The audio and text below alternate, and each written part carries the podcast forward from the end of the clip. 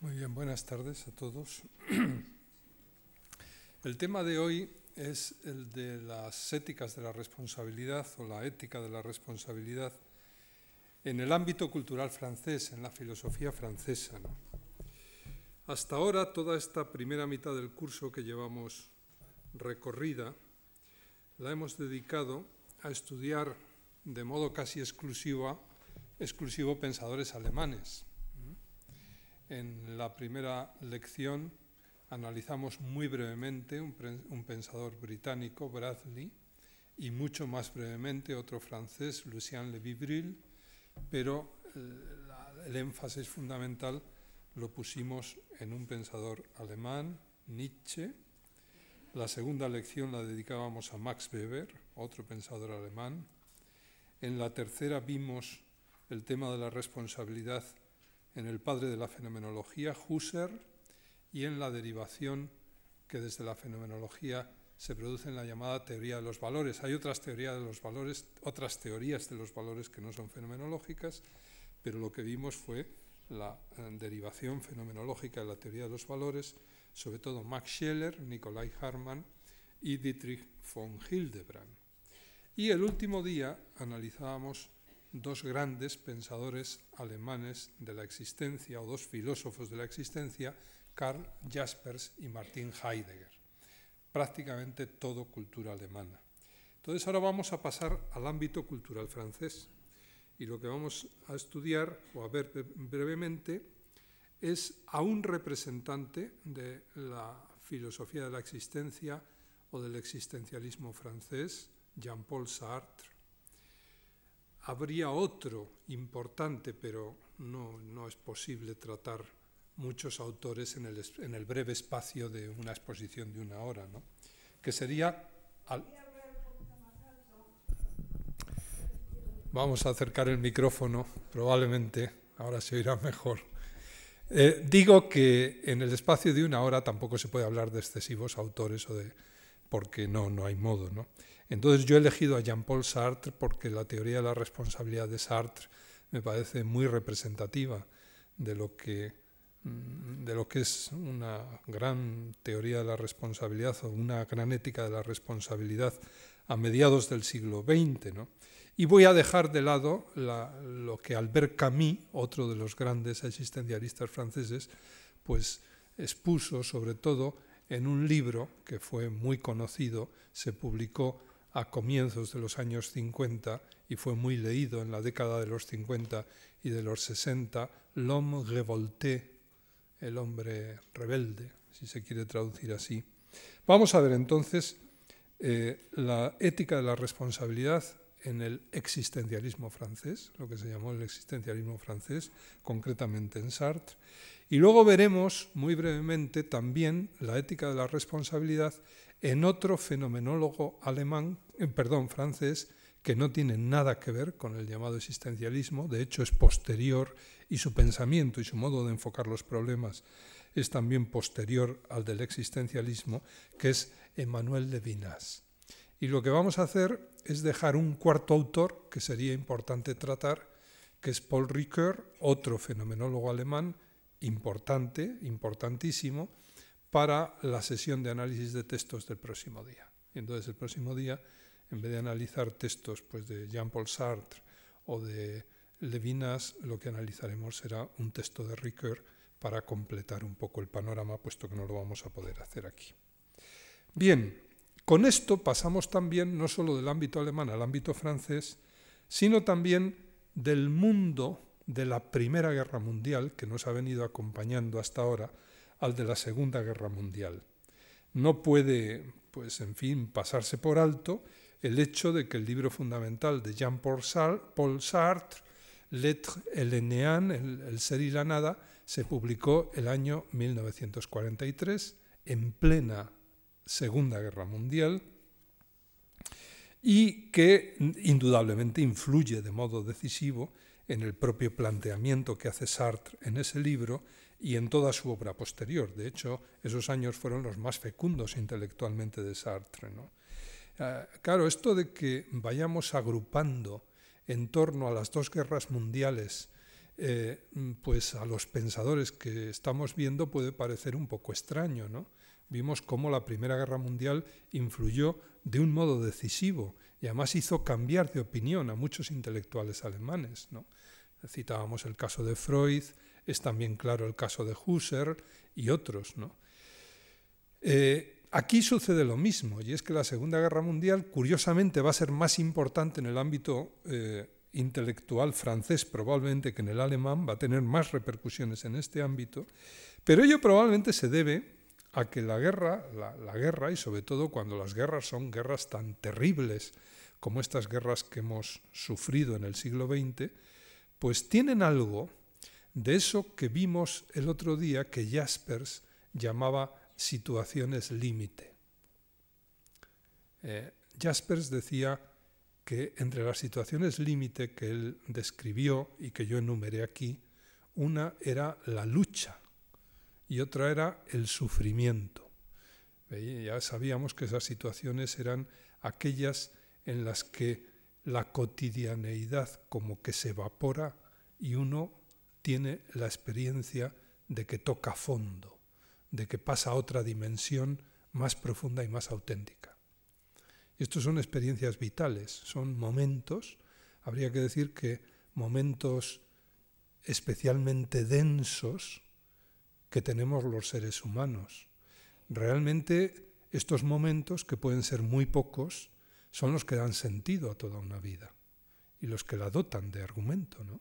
De tal modo que una persona que ha tenido unos cuantos de esos momentos organiza su vida probablemente a partir de ellos. Pues bien, si es verdad, como dice Jaspers, que la lucha y el sufrimiento son situaciones límite y que son ese tipo de, momentos en, los cuales el hombre se replantea toda su vida, toca fondo y como que establece una categoría de valores completamente distinta a la categoría de la cotidianeidad, del día a día, del ir tirando. Si eso es así, habría que decir que no tiene nada de extraño que las guerras, sobre todo cuando son guerras masivas, lo que, lo que se ha llamado en el siglo XX por primera vez en la historia guerras mundiales, que naturalmente no fueron mundiales, fueron europeas. También se las llama las guerras europeas. Es lógico, digo, que para muchos pensadores pues fueran auténticas situaciones límites que fueron fundamentales en la decisión y en la elaboración de su propio pensamiento. Bien, pues uno de estos es Jean-Paul Sartre. Sartre es un filósofo francés que muy joven se da cuenta de la importancia de la fenomenología, del movimiento que está surgiendo o que ha surgido ya en Alemania y que se va a Alemania. La, fenomenología la conoce en París por influencia de uno de sus profesores, Raymond Agon, y se va a Berlín y está en Berlín el año 33 y 34, es decir, poco después de que Heidegger haya publicado Ser y Tiempo, que lo publica el año 27, y que es Metafísica y Kant el problema de la metafísica, que son libros del año 29. Él va el año 34, 33-34 a Berlín y se encuentra con esa literatura y se empapa de esa literatura. Es un joven que em, se da cuenta del de el, importante movimiento filosófico que se está produciendo en Europa, concretamente en Alemania, en las primeras décadas de siglo. Él ve, como lo ven los maestros fenomenólogos, que la fenomenología es un intento de vuelta a las cosas. El, gran grito de Husserl era zu de Sachen selbst, a las cosas mismas. Dejémonos de teorías. Estamos llenos de teorías. Pongamos todas las teorías entre paréntesis. Hagamos tabla rasa de las explicaciones teóricas, de las teorías metafísicas y vayamos a las cosas mismas. Entonces Sartre se queda prendado como tantos otros, ¿no? por eso ha sido fundamental la fenomenología en toda la filosofía del siglo XX y él quiere hacer lo mismo. ¿no? Dice, ¿y qué es ir a las cosas? Claro, este es el tema. ¿no? Y claro, ir a las cosas es, ir a lo que, o por lo menos gran parte de la tradición filosófica ha interpretado el ir a las cosas como conseguir aprender lo que las cosas son en sí, es el en sí de las cosas. Las cosas tienen que tener un en sí, tienen que tener una esencia. Y sería bueno el que pudiéramos llegar a conocer eso, aquello en que consiste en el en sí. Bueno, es una manera de interpretar, ¿no? El propio Husserl utiliza bastantes veces esta expresión en sí y lo que él quiere cuando dice que quiere ir a las cosas mismas es conocer el en sí de las cosas, ¿no? Pero a la vez dice, la fenomenología es una filosofía de la conciencia, de la noesis, lo veíamos el día pasado. Y la noesis es un en sí, pero un en sí muy especial. Y este en sí, mm, eh, Sartre, utilizando una terminología que procede de Hegel, lo llama el para sí. El en sí del ser humano es un en sí muy peculiar, que es un en sí que es para sí. Ahora veremos por qué. Y entonces, claro, el grave problema, el problema filosófico de ir a las cosas, sería plantear la tensión y resolver, si es posible, la tensión eterna entre estas dos ontologías, la ontología del en sí de las cosas y la ontología del para sí del ser humano. Este es el tema que se plantea Sartre en el libro más sistemático que ha escrito, que es El ser y la nada, publicado el año 1943.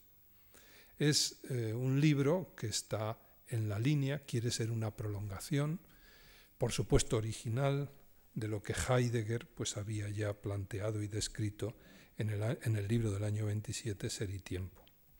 La, terminología es muy distinta, Sartre la toma de Hegel, como acabo de decir, a través de un autor francés que fue el que a él le enseñó a Hegel, Koyev.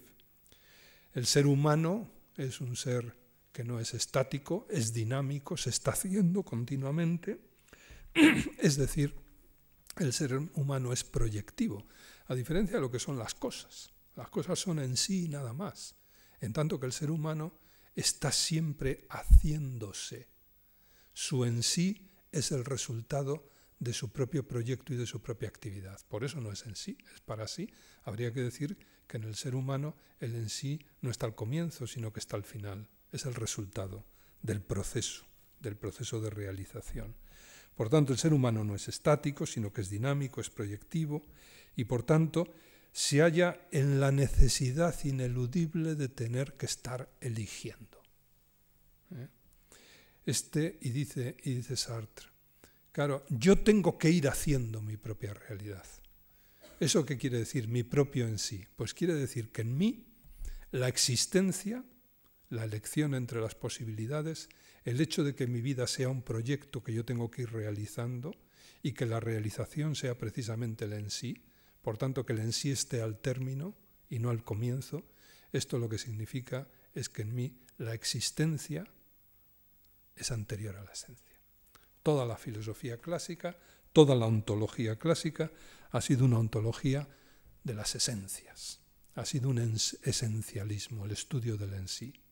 Sartre considera, por el contrario, que lo más importante, lo más específicamente humano, es el para sí y concretamente el hecho de que el ser humano tiene que hacer su propio en sí. Es un proyecto que tiene que realizarse necesariamente y que tiene que construir el propio ser humano. El ser humano se encuentra con el en sí en forma de posibilidad. No se encuentra con el en sí hecho, sino que el en sí es una posibilidad que tiene que ir haciendo.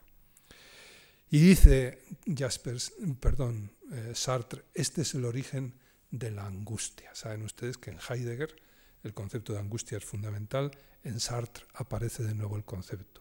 ¿Qué es? ¿En qué consiste esta angustia? Pues la angustia es la dialéctica entre el en sí y el para sí y el hecho de que el ser humano sea un ser proyectivo que tiene que estar eligiendo entre sus propias posibilidades y por tanto que tiene que estar arriesgando su propia realidad, su propia esencia en cada acto. Esto, el tema de la angustia, es un tema también clásico eh, Sartre, como otros autores, como el propio Heidegger, lo toma de un pensador danés eh, del siglo XIX, fundamental, llamado Kierkegaard, y, él lo dice, ¿no? que lo toma ahí. Siguiendo a Kierkegaard, Sartre, Sartre considera que lo que nos angustia no son las cosas, sino que somos nosotros mismos. Nosotros nos angustiamos de nosotros mismos. Dice concretamente en el ser y la nada, la angustia se distingue del miedo en que el miedo es miedo de los seres del mundo. Yo tengo miedo pues a un terremoto. Mientras que la angustia es angustia ante mí mismo. La angustia, lo que nos angustia siempre es el porvenir y el hecho de que el porvenir esté abierto y por tanto sea incierto, la incertidumbre del porvenir. Dice en otro lugar, llamamos angustia precisamente a la conciencia de ser uno su propio porvenir, en el modo de no serlo todavía. Eso es lo que angustia. La angustia lo es siempre de la posibilidad de ser que a la vez es posibilidad de no ser, porque si es mera posibilidad todavía no es. Por tanto, es la posibilidad de no ser, el hecho de que tengo que estar arriesgándome en mis propias posibilidades. Y como esto es así, es, por tanto, la angustia la condición inherente a todo ser libre. Estas son las características del ser para sí, a diferencia del ser en sí. El ser para sí es libre, por tanto, tiene el horizonte de posibilidades siempre abierto, tiene que elegir entre esas posibilidades y de esa manera tiene que ir construyendo su propia realidad. Y esto, esta es la carga que tiene el ser humano sobre sus hombros. Esta es la angustia. La angustia, dice, es el reconocimiento de una posibilidad como mi posibilidad. Yo soy en forma de posibilidad. Es decir, que se constituye, la angustia, cuando la conciencia se ve escindida de su esencia por la nada, por lo que todavía no es, o separada del futuro por su libertad misma. Claro, la angustia la generan siempre las posibilidades. El hecho de que yo tenga que elegir y de, que, y de la incertidumbre que me provoca y me produce ese horizonte de posibilidades que tengo frente a mí. ¿no? Por tanto, la angustia genera, la generan siempre las posibilidades y la necesidad de elegir entre las posibilidades. Las posibilidades me comprometen. Y dice Sartre, ese es el origen de la ética. Precisamente porque el ser humano es así, es un ser moral. Y aquí va a venir la idea de responsabilidad a la que vamos a llegar dentro de un momento, que es absolutamente fundamental en su ética. Es uno de los términos básicos de la ética de Sartre. Y dice, si en vez de abrir las posibilidades, lo que hacemos es cerrar las posibilidades, claro, como, como las posibilidades me angustian, yo lo que puedo hacer es obturar las posibilidades, de tal manera que me encontraré más seguro, teniendo que elegir menos, en menor incertidumbre y por tanto más desangustiado. Dice, cuanto más cerramos el ámbito de las posibilidades, cuanto más coartamos la libertad, dicho de otra manera, cuanto menos libres somos, menor es el espacio que dejamos a la angustia. Por eso Sartre dice que la moralidad cotidiana, él entiende por moralidad cotidiana lo contrario de la moralidad auténtica. El hombre auténtico es el hombre responsable que utiliza libremente las posibilidades en orden pues, a conseguir lo máximo que pueda. En tanto que esto que llama moralidad cotidiana es el dejarse llevar. El dejarse llevar, bueno, por los usos, las costumbres, las normas que son consuetudinarias. Y dice, claro, la moralidad cotidiana, que es la más normal, la que utiliza casi todo el mundo, tiene una ventaja enorme. Y es que me libera de la angustia, me quita angustia, porque al menos tengo una seguridad. La seguridad que me dan esas normas que vienen recibidas del medio, de la tradición, que no critico, que asumo como tales y que me permiten conducir mi vida sin gran riesgo. Por eso, dice Sartre que la moralidad cotidiana, la que te dice lo que debes hacer sin problematizarte las posibilidades de la vida, es un antídoto contra la angustia y consecuentemente, dice, también contra la existencia auténtica. Es decir, vivir en la moralidad cotidiana será muy desangustiante, pero es también la manera de vivir de modo gregario, de modo menos personal, asumiendo menos el para sí en que uno consiste y viviendo más en la dimensión del en sí, de lo que llamaba Heidegger el man, das man, el sé. El sé se dice, se hace y por tanto la impersonalidad. Eh, Sartre opone en su libro la angustia a la seriedad. Esto es muy curioso.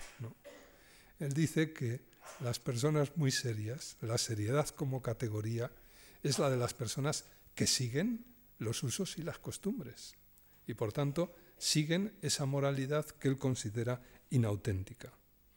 La angustia es la captación reflexiva de la libertad por ella misma. Es la libertad sabiéndose libre y asumiendo el riesgo de la propia libertad. Eso es lo que produce angustia. La seriedad es todo lo contrario. Es el cumplimiento preciso de esas normas que se consideran respetables y que no se discuten. Con lo cual, evidentemente, se coarta la libertad y se disminuye el nivel de angustia. y opone también la angustia a lo que llama la mala fe. Este esta es una expresión que existe en castellano, como existe en francés, y conviene que analicemos un poquito, porque en su obra tiene una importancia muy grande y, además, no sé, tiene una significación bastante interesante. Eh, ¿Qué es la mala fe para, para Sartre? Dice, librarse de la angustia escogiendo el camino de la inautenticidad esa inautenticidad de la moralidad común, de la seriedad, es el origen de la mala fe, que consiste, dice, en engañarse o mentirse a uno mismo respecto del propio proyecto existencial. Claro, eh, aquí eh, el sentido de mala fe, de la expresión mala fe, es el sentido que tiene en nuestros idiomas. en el diccionario de la Real Academia Española el primer significado que se da de mala fe es doblez o alevosía. La persona de mala fe es la persona de la que no te puedes fiar. ¿eh? Por eso tiene mala fe, porque no te puedes fiar de ella. Es una fe que no es adecuada. no te puedes confiar. Claro, pero el colmo de la mala fe para Sartre es aquel es, es el de aquella persona que tiene ese doblez no respecto de otro, sino respecto de sí mismo. Por tanto, la persona que se miente a sí mismo y que acaba convenciéndose de que, de que no se está mintiendo, ¿no? el doblez que consiste en esa especie de farsa que uno hace con el propio proyecto vital hasta acabarse convenciendo de que lo está haciendo bien cuando lo está haciendo mal, está obturando la libertad y, y por tanto evitando la angustia, evidentemente, pero también evitando la existencia auténtica. El que actúa con mala fe miente a los demás, pero sobre todo, dice Sartre, se miente a sí mismo, ya que adultera su proyecto existencial. La mala fe, dice, es un estado, es un estilo de vida, una opción fundamental en la vida. Y él repite, la mala fe es la gran amenaza al proyecto existencial del ser humano. ¿Qué es lo contrario de la mala fe?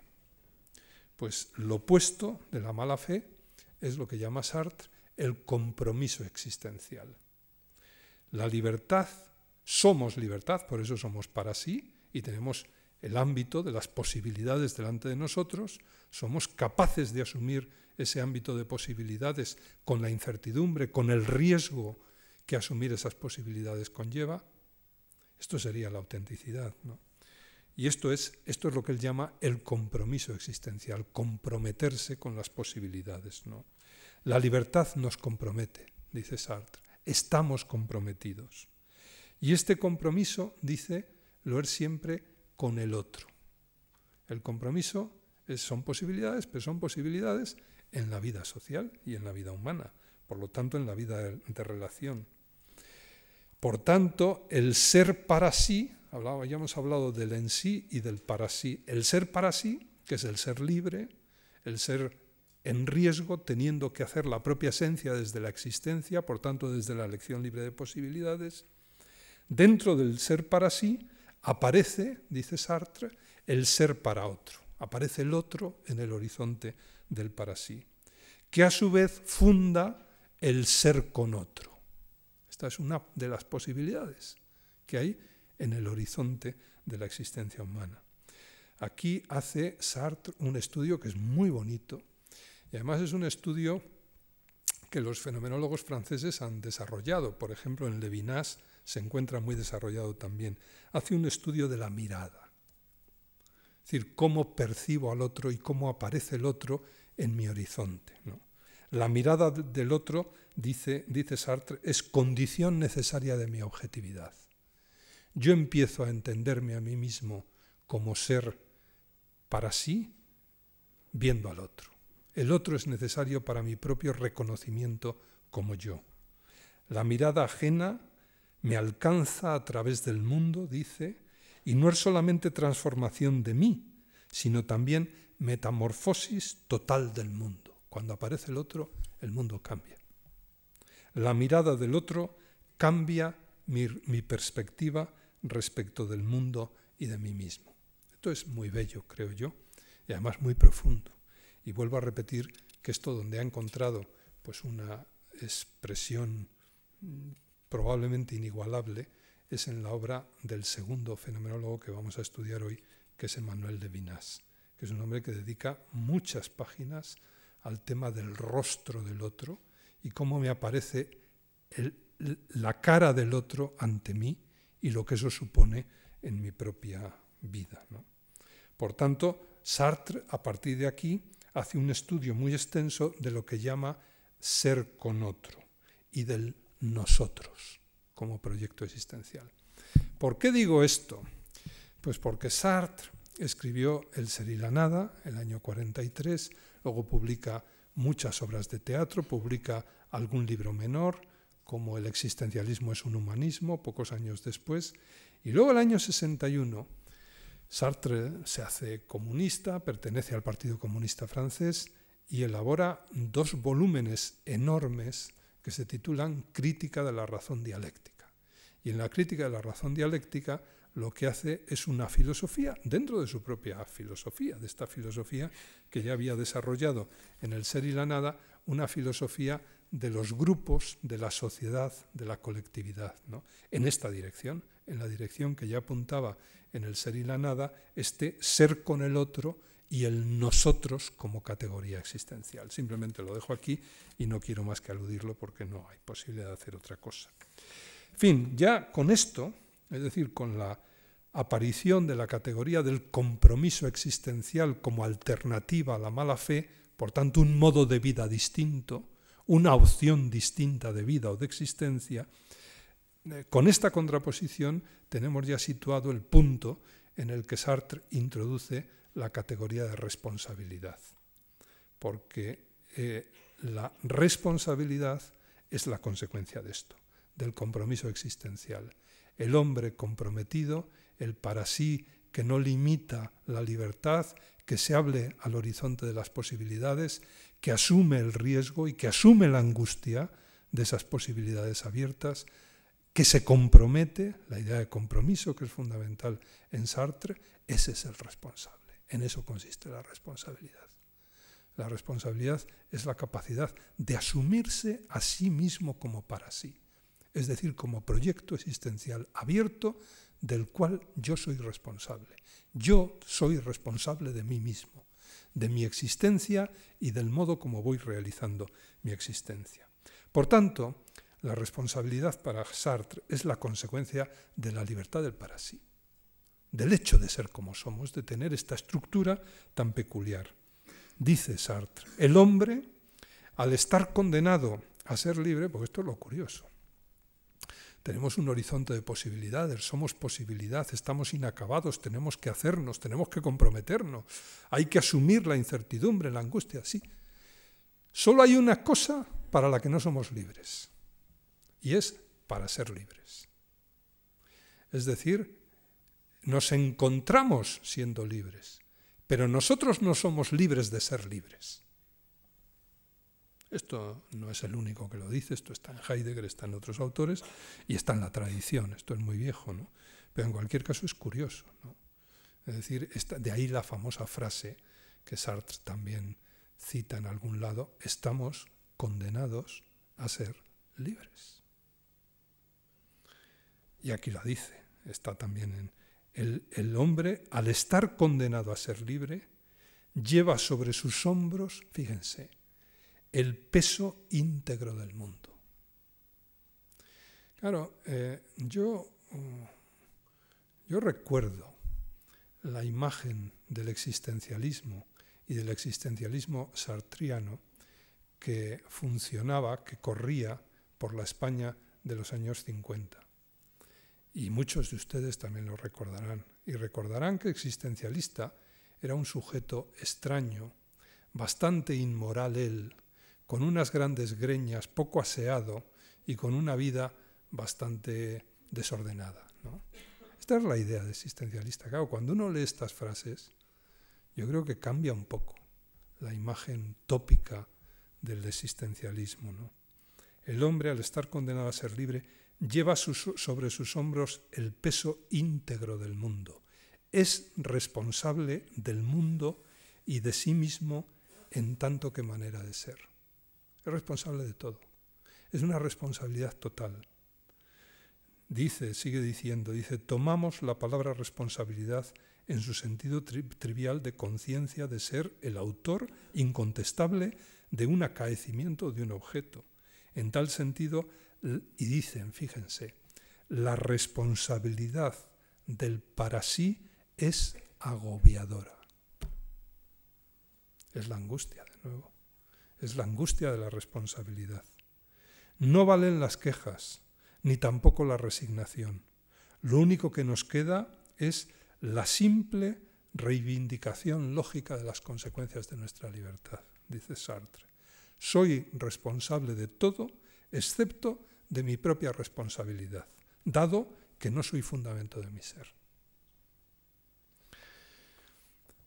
Bueno, esto es la teoría. Yo no quiero complicarlo mucho más porque no tenemos tiempo. Sí querría decir una cosa, y es que hay unas páginas dramáticas, y además se entiende, puesto que el libro está escrito el año 43, en las que Sartre aplica toda esta teoría al tema de la guerra, de la guerra que está sucediendo y que él está viviendo en la Francia ocupada. El texto es largo, no lo puedo exponer, pero, pero sí quiero decir o leer dos palabras. ¿no? Una, una expresión de un, de un, comediante y dramaturgo francés de la primera mitad del siglo XX, Gilles Romain, que cita a Sartre en el, en el interior de, de, este análisis de la guerra. ¿no? Y dice Gilles Romain, dice, en la guerra no hay víctimas inocentes. Y dice Sartre, yo creo que es verdad. Todos participamos en la guerra. Dice, al menos participamos no suicidándonos, es decir, decidiendo, decidiendo continuar allí. Todos participamos. Y dice, por tanto, la guerra es siempre de todos. Y no hay inocentes en las guerras. Y luego, el párrafo, vuelvo a repetir que es muy largo, dice, pero habría que añadir algo a lo que dice Gilles Romain. ¿no? Dice, en este sentido, a la fórmula recién citada, no hay víctimas inocentes, es menester, para definir más netamente la responsabilidad del para sí, añadir esta otra. Cada cual tiene la guerra que merece. Son expresiones realmente tremendas, habría que analizarlas como él las analiza, pero al final el, argumento básico es el que ha dicho antes, ¿no? Y es que todos somos responsables de todo. Nadie puede escaquearse o pensar que con él no va eso. La responsabilidad nos afecta completamente. Bien, bueno, este es el libro del año 43, El ser y la nada. Tres años después, Sartre publica un opúsculo que se titula, entre interrogaciones, El existencialismo es un humanismo. Claro, fíjense ustedes que después de lo que hemos visto en el ser y tiempo, se ve que el existencialismo que propone Sartre es un existencialismo muy comprometido. Es un existencialismo que él considera que es el auténtico humanismo. No es una cosa pintoresca de unos teenagers que se dedican a ir por los bulevares de París con desgreñados y con malas pintas, sino que es una cosa que él considera que es bastante seria. Es el existencialismo un humanismo. Esta es una conferencia que dio Sartre en París el 29 de octubre de 1945. Recordemos fechas del año 45. El 30 de abril, unos meses antes de que Sartre diera esta conferencia, Hitler se quitó la vida. El 7 de mayo, en Reims y al día siguiente en Berlín, los generales alemanes firmaban la capitulación de Alemania y por tanto el final de la guerra mundial en Europa. El 6 de agosto, la fecha, él, da la conferencia el 29 de octubre. El 6 de agosto se arroja la primera bomba atómica sobre Hiroshima y el 9 de agosto sobre Nagasaki. Y el 14 de agosto el gobierno japonés se rinde incondicionalmente. La conferencia se pronuncia hace dos meses después o tres meses después. Y la conferencia la da Sartre como una respuesta a sus críticos. Hay gente que ha leído El ser y la nada, la ha criticado, considera que es un libro que no es correcto y entonces él quiere responder a sus críticos y da esta conferencia. Los críticos le habían reprochado, entre otras cosas, su ateísmo. ¿Por qué Sartre se defiende el ateísmo en el ser y la nada? Pues porque dice que la teoría de Dios, Dios ha sido considerado a lo largo de toda la tradición como el gran en sí, en tanto que lo que él está tratando de hacer es una filosofía del para sí o una filosofía de la libertad. Y si existiera, dice él, ese en sí que coarta nuestra libertad, no sería posible una existencia auténtica. Por tanto, si yo quiero defender mi existencia auténtica, tengo que negar la existencia de Dios. Bueno, esto es lo que dice. Entonces le reprochan que esto pues es, es eh, muy criticable. Y Sartre responde, y responde pues reafirmando estas ideas que hemos visto en el ser y el tiempo. ¿no? Si hubiera Dios, dice, dice, Sartre considera que la creencia en Dios ha sido el modo tradicional de anteponer el en sí al para sí y por tanto la esencia a la existencia, que es lo contrario de lo que él quiere hacer. Esto, dice él, aliena al individuo, privándole de libertad y responsabilidad. Un proyecto auténtico y responsable no puede tener condiciones previas, dice. De ahí su oposición a toda idea de Dios o de religión, ¿no? Y también su diferencia con otros pensadores eh, fenomenólogos o existenciales, por ejemplo, con el segundo Heidegger y sobre todo con los dos grandes fenomenólogos franceses, eh, Levinas, eh, y antes con Marcel y con el propio Jaspers en, en Alemania. ¿no? Eh, es interesante que Jaspers consideró siempre a Sartre como la antítesis de su propio planteamiento existencial. La tesis de Sartre intenta que, Sartre intenta defender en la conferencia sobre el existencialismo es un humanismo, es que el existencialismo, entendido como la filosofía que defiende la prioridad de la existencia sobre la esencia, por tanto de la posibilidad sobre lo ya hecho, etc., y por tanto del para sí sobre el en sí, es el auténtico humanismo libre, no alienado y responsable. Se trataría de la recuperación filosófica de la responsabilidad humana. El para sí abarca no solo al sujeto individual, sino de algún modo al conjunto de la subjetividad humana. Y llegamos de nuevo a la idea del nosotros, que luego él desarrolló mucho más. ¿no? Esto, dice él, es un interesante fundamento para la ética y por tanto también para el humanismo, no solo para mí como individuo, sino para el humanismo, para la humanidad, para el conjunto de los seres humanos y que los seres humanos puedan vivir como auténticos seres humanos, por tanto puedan llevar una existencia auténtica en tanto que seres humanos. El existencialismo, dice, dice Sartre, no, se, no debe confundirse con cualquier tipo de solipsismo o de egoísmo. ¿Mm? Bien, voy a dejar aquí la exposición de Sartre para dedicar los minutos que me quedan a otro autor. Este autor es eh, Levinas, Emmanuel Levinas. Levinas no era francés, en cualquier caso vivió en Francia prácticamente toda su vida y es un autor que como Sartre, más que Sartre, se formó en la fenomenología alemana. De hecho, cuando Husserl, ya muy mayor, va a París a dar unas famosas conferencias en honor de Descartes, las meditaciones cartesianas de Husserl, el traductor de las conferencias alemanas, de las conferencias que había escrito Husserl en alemán al francés, pues fue Levinas. Levinas había estado en Friburgo con, con Husserl y era discípulo suyo. Y es un típico filósofo, por tanto, Levinas, formado al lado de Husserl y de Heidegger en el interior del movimiento fenomenológico. Claro, Levinas es un hombre que conoce a Husserl en el periodo final de su vida. Ese periodo final de la vida es el que analizábamos el otro día, es decir, es aquel periodo en el que Husserl, entre otras cosas por, por conflictos vitales, los conflictos que tiene Europa después de la Primera Guerra Mundial y sobre todo Alemania en los años 30, está con grandes inquietudes intelectuales y cada vez concede mayor importancia, según veíamos, a la dimensión práctica de la fenomenología.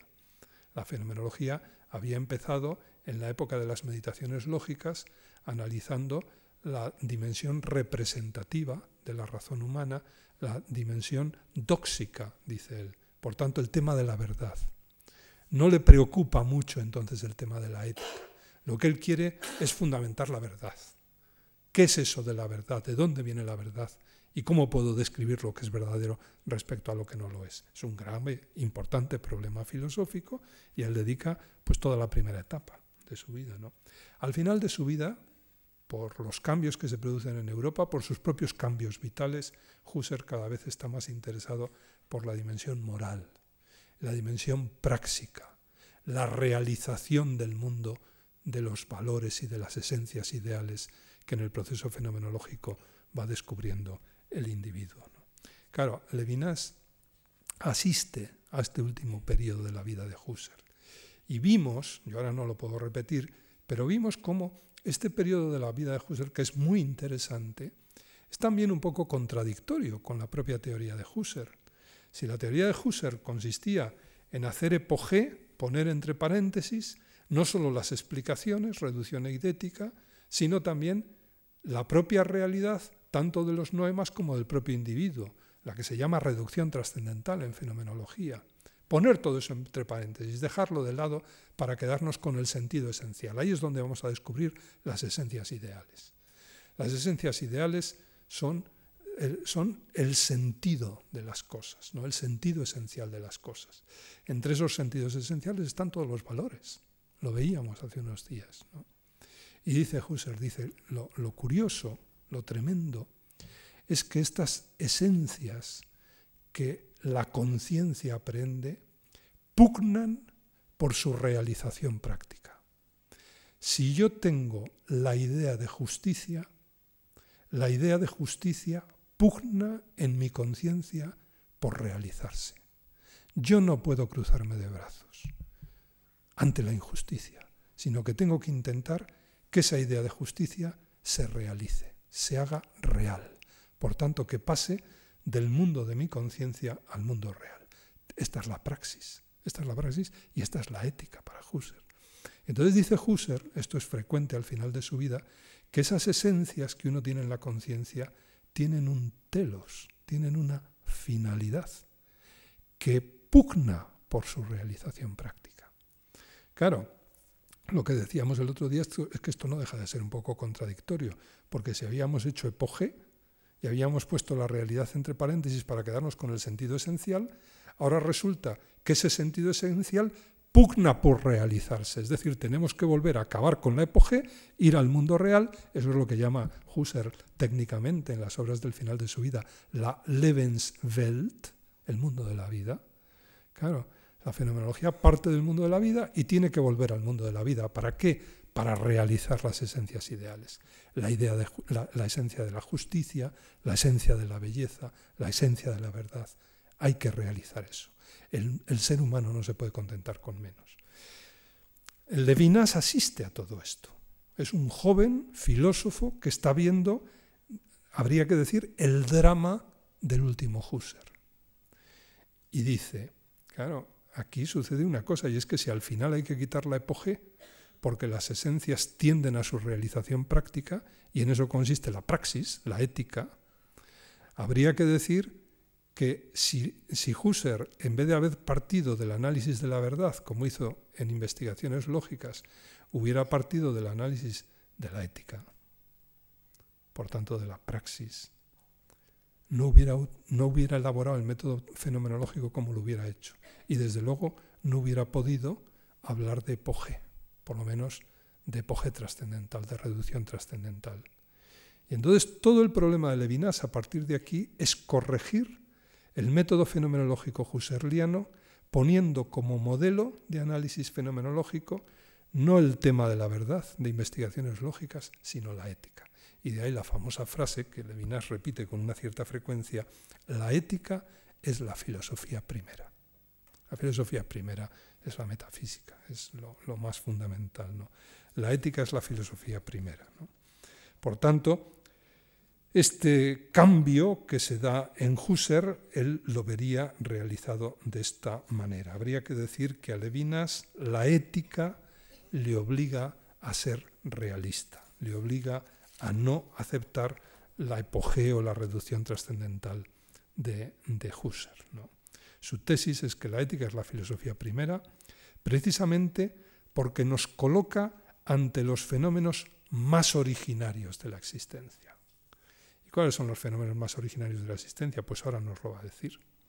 Si Husserl hubiera partido de la ética, no habría elaborado el procedimiento de la reducción.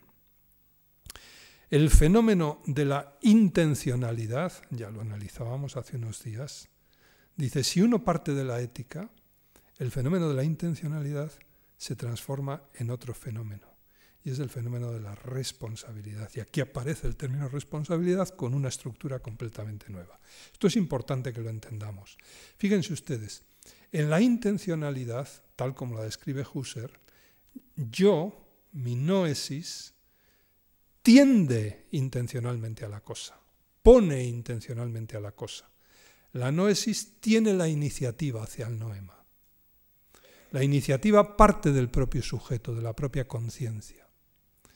Y esa es la intencionalidad, es tendereín, es iracia. Y dice, dice Levinas, dice, pero es que si en vez de analizar, eh, hacer el análisis fenomenológico como lo ha hecho Husserl, partimos de la ética, de la dimensión práctica, sucede exactamente lo contrario. Y es que yo más bien lo que me encuentro es con otras cosas que me piden responsabilidad. La responsabilidad no parte de mí, sino que la iniciativa la tienen los demás. Yo me encuentro responsable de los demás. Los demás se me echan encima y me exigen responsabilidades. Y dice, en el fondo lo que hay que hacer es cambiar la teoría de la intencionalidad de Husserl por la teoría de la responsabilidad. Entonces, en Levinas el término responsabilidad va a ser absolutamente fundamental porque es la corrección de un término fundamental de su maestro, que es el término intencionalidad. ¿no?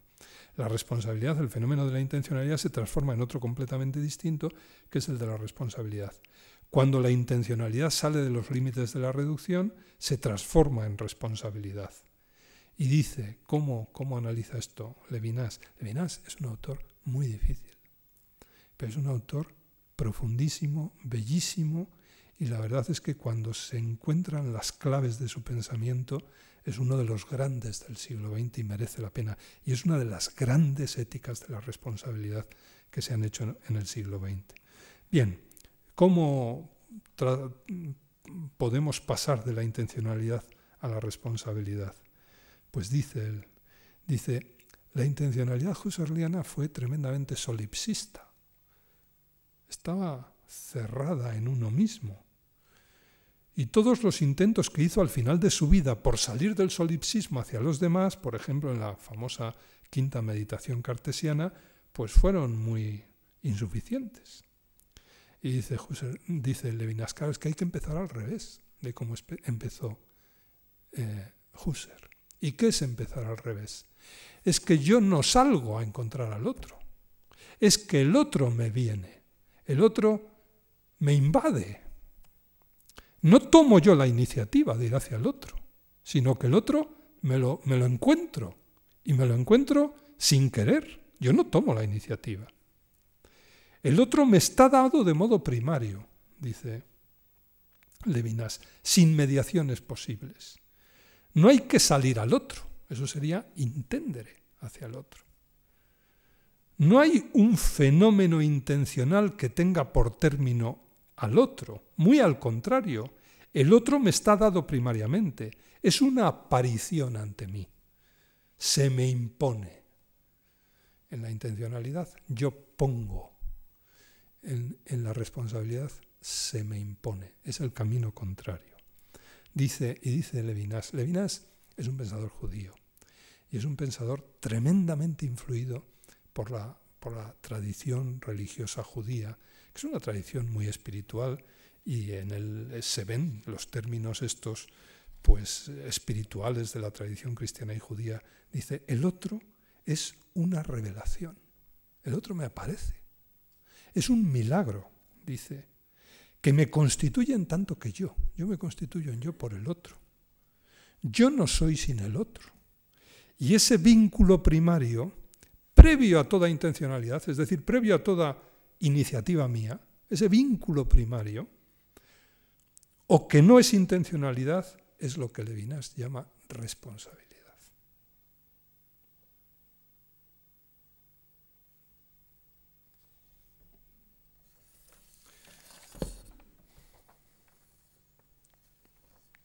Bueno, este es el elemento básico de toda la filosofía de Levinas. ¿no?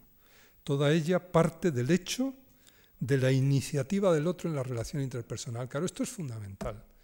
Eh, ¿Por qué es fundamental? Pues porque si algo han tenido de original las filosofías del siglo XX frente a las filosofías modernas, las llamadas filosofías del sujeto, filosofías de la conciencia, todo el idealismo moderno, es que en el idealismo moderno el ejemplo característico, paradigmático sería Fichte, el yo pone el no yo. El yo es la fuente originaria. Yo es la realidad por antonomasia. Y entonces voy poniendo y haciendo el mundo desde mí mismo, ¿no? reconstruyendo el mundo desde mí mismo. La filosofía del siglo XX, el gran cambio que ha dado, esto se ve en Heidegger, se ve en Levinas, se ve en Zubiri, se ven tantos autores, es que cuando yo quiero poner algo, tener iniciativas es ya muy tarde. Es que yo me encuentro puesto antes de poner nada. Es que antes de poner yo, se me imponen cosas. Y entonces el análisis de esa imposición es el, el, fenómeno primario. Ese es el fenómeno que hay que describir. ¿no? Ese fenómeno, en fin, cada autor lo describe de una manera, ¿no? Por ejemplo, en Zubiri, ya lo veremos el próximo día, lo que se me impone, que yo no pongo es la realidad. y hace la descripción fenomenológica de esa imposición previa a cualquier iniciativa mía. En Levinas no es la realidad, es el otro. Y entonces lo que hace es el análisis del otro desde esta dimensión, la dimensión de imposición que es anterior a cualquier iniciativa mía. Yo no pongo al otro, sino que el otro se me impone. El otro, dice, es lo que no se puede neutralizar. No se puede hacer epoge, eso es neutralizar. Lo que no se puede poner entre paréntesis. El otro y de lo que por tanto no se puede hacer epoge. En ese sentido, el otro, dice, es el factum originario, es el hecho originario, absoluto, anterior a, cual, a cualquier Singebung, a cualquier donación de sentido. Por eso la aparición del otro y ahora aparece el tema que ya habíamos visto en, Sartre. Dice, la aparición del otro en su rostro, subrayado por Levinas la palabra rostro, no es un simple y puro fenómeno. La fenomenología lo que intenta es describir fenómeno. Dice, si es que el otro no es un fenómeno. El fenómeno sería el resultado de la relación intencional. Dice, la aparición del, del rostro del otro no es un simple y puro fenómeno, es una auténtica epifanía. Epifanía, evidentemente, es un término compuesto con un prefijo y una raíz. La raíz es fanía, de fainesta, de ahí viene fenómeno, ¿no? Pero es una epifanía, es una aparición, es una revelación. ¿eh? Es el otro quien me mensura a mí mismo como mí mismo. El otro exige responsabilidades al mí mismo no es que yo sea responsable del otro, es que el otro me pide responsabilidades por el mismo hecho de ser otro, por el mero hecho de ser otro. El otro me constituye en responsable, me hace capaz de responder. Entonces, dice, voy a acabar inmediatamente porque dice, esta disimetría radical originaria, ¿por qué es disimetría? Pues porque el otro y yo no estamos al mismo nivel. El otro tiene la iniciativa respecto de mí esta disimetría radical originaria que hace que el otro tenga la iniciativa respecto de mí y que por tanto me, me ligue y obligue. El otro me liga, se me impone y por tanto me obliga. Es el origen de, lo que Levinas llama responsabilidad. Yo soy responsable del otro, el otro me hace responsable, Responsabilidad no tiene aquí el sentido, el sentido de Sartre, claramente, sino otro muy distinto. No está en el orden del en sí o del para sí. Veíamos que responsabilidad en Sartre estaba en el orden del para sí. Era el asumir aquel conjunto de posibilidades que libremente se abrían ante mí y que me ponían en la zozobra de tener que elegir y en la angustia del hacer mi existencia. ¿no? Dice, dice Levinas, yo estoy hablando de otra cosa. La responsabilidad no está en el orden ni del en sí ni del para sí, sino en otro previo y muy distinto. Y dice, les voy a leer estas frases, vamos a acabar casi con esto, pero son unas frases interesantes a propósito. Esto es una crítica velada a Sartre. Dice, en la ética, la responsabilidad hacia los demás, nos encontramos con una proximidad de los otros que me obsesiona sin medida. Esto también es típico también estaba en Sartre. La responsabilidad para con nosotros me obsesiona sin medida. Hasta dudar de mi en sí y de mi para sí. Y dice, mi responsabilidad está en un orden distinto al del en sí y el para sí, precisamente porque yo no tengo la iniciativa como la tiene el para sí. El para sí todavía se encuentra en el orden de la iniciativa que parte del sujeto, en tanto que el otro se me imponía con anterioridad a cualquier iniciativa mía, por tanto, no está en el orden del para sí. La tesis de Levinas es que no hay intencionalidad, sino responsabilidad que es anterior y que precisamente por eso, porque lo que hay es responsabilidad, si hubiera intencionalidad, dice, yo no tendría solo la respuesta, sino que tendría la pregunta. Yo lanzaría la pregunta y a eso se me respondería. La iniciativa dependería de mí. Y dice Levinas, no es así. Yo solo tengo la respuesta, pero no tengo la pregunta. La iniciativa no parte de mí. Y dice, por eso lo mío es la responsabilidad. Bien.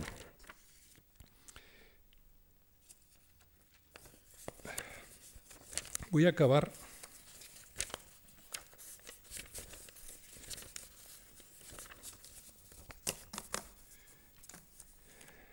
haciendo un pequeño resumen.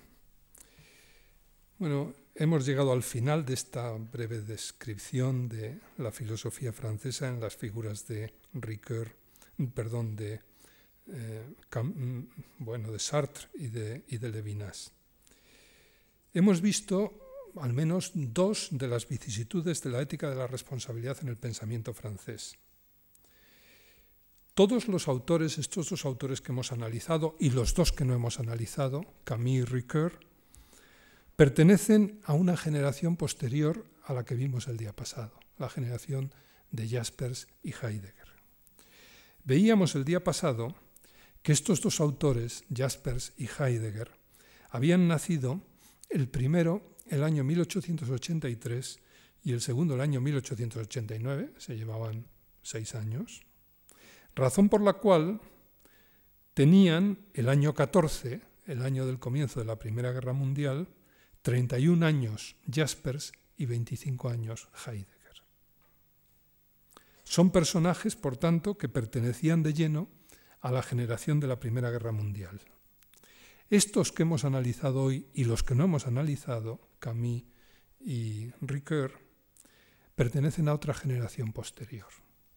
Sartre nace el año 1905. Levinas nace el año 1906. Camille y Ricoeur nacieron el mismo año, el año 1913.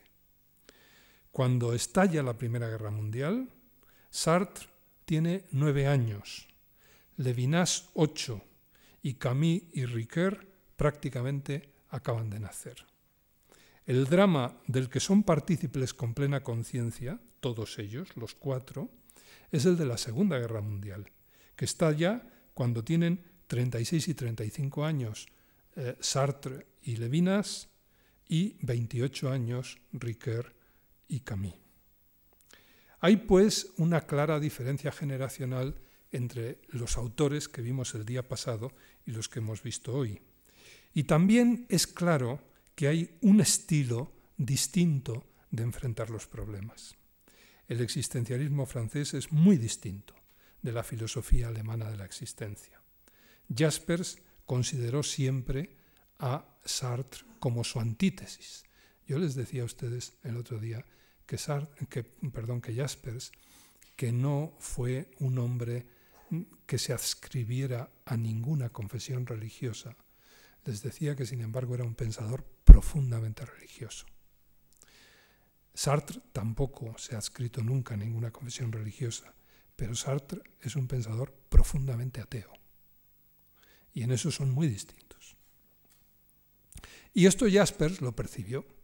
Y Jaspers consideraba que la filosofía de Sartre era una filosofía existencial, en cierto modo como la suya, pero él la consideraba la antítesis de la suya porque era algo así como una filosofía existencial que hacía profesión de ateísmo, en tanto que en la filosofía alemana, en Heidegger y sobre todo en Jaspers, se da eso que yo llamaba el otro día, y que es un término de, Heidegger, la piedad del pensamiento.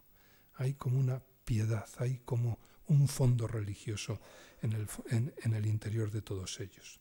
Bueno, Jaspers consideró siempre a Sartre como su antítesis, y también Heidegger reaccionó fuertemente ante su obra. En fin, en Heidegger se distinguen dos épocas, el llamado Heidegger I y Heidegger II. Eh, lo que conoce Sartre cuando, hace el cuando escribe el la Nada es el Heidegger I. El Heidegger II es muy distinto de Sartre. Y es un pensador, yo diría, más piadoso que Sartre.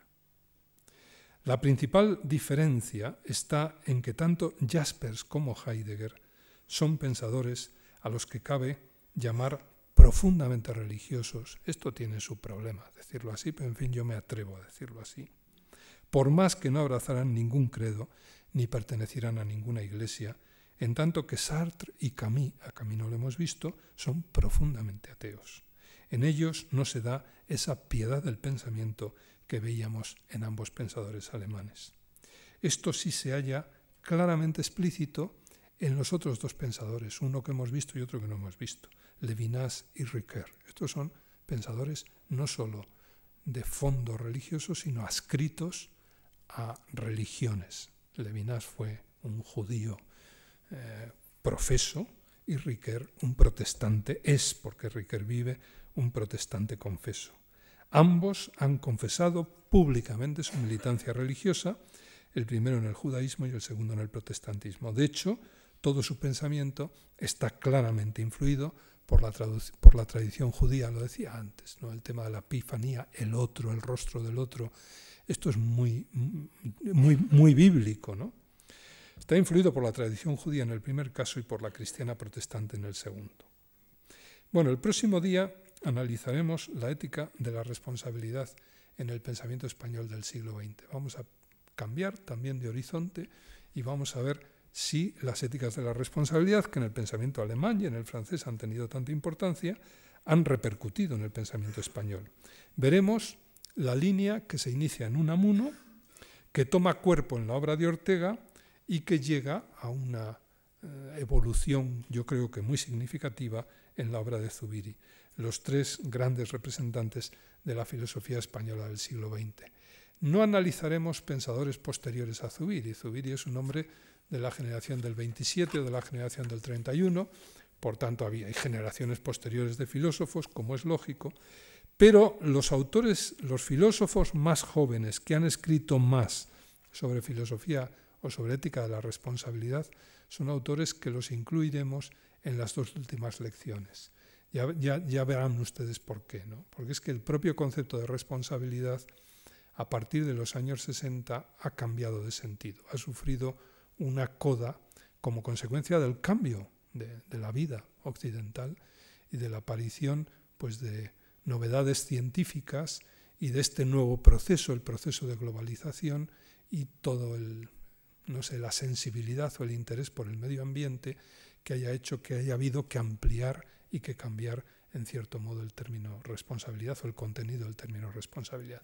Lo veremos en las próximas lecciones. Muchas gracias.